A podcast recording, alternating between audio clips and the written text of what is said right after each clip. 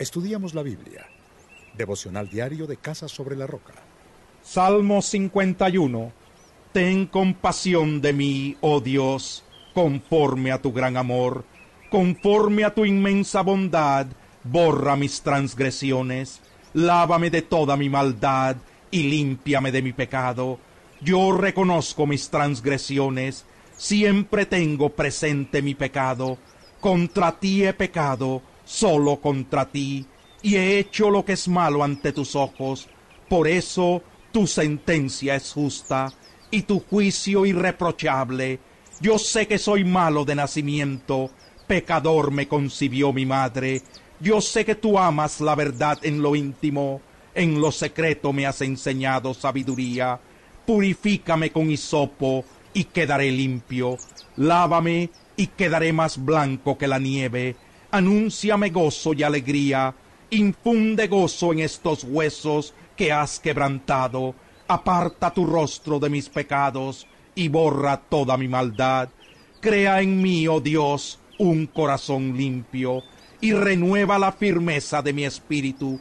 No me alejes de tu presencia, ni me quites tu santo espíritu. Devuélveme la alegría de tu salvación, que un espíritu obediente me sostenga. Así enseñaré a los transgresores tus caminos, y los pecadores se volverán a ti. Dios mío, Dios de mi salvación, líbrame de derramar sangre, y mi lengua alabará tu justicia.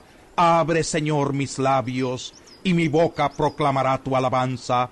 Tú no te deleitas en los sacrificios, ni te complacen los holocaustos.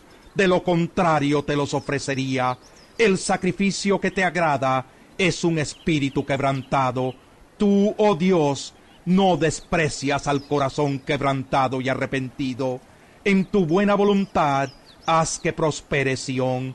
Levanta los muros de Jerusalén entonces te agradarán los sacrificios de justicia, los holocaustos del todo quemados, y sobre tu altar se ofrecerán becerros. Salmo 52 ¿Por qué te jactas de tu maldad, varón prepotente? El amor de Dios es constante. Tu lengua, como navaja afilada, trama destrucción y practica el engaño.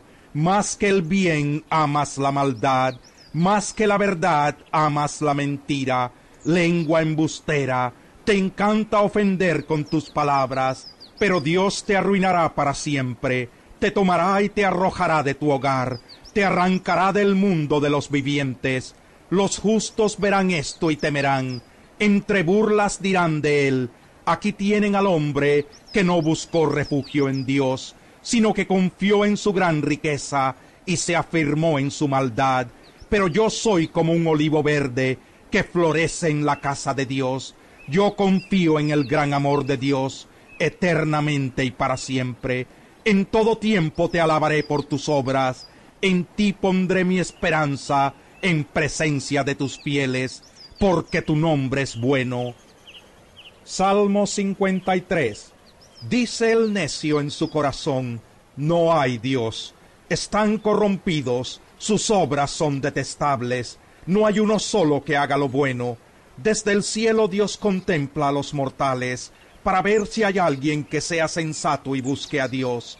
Pero todos se han descarriado, a una se han corrompido, no hay nadie que haga lo bueno, no hay uno solo.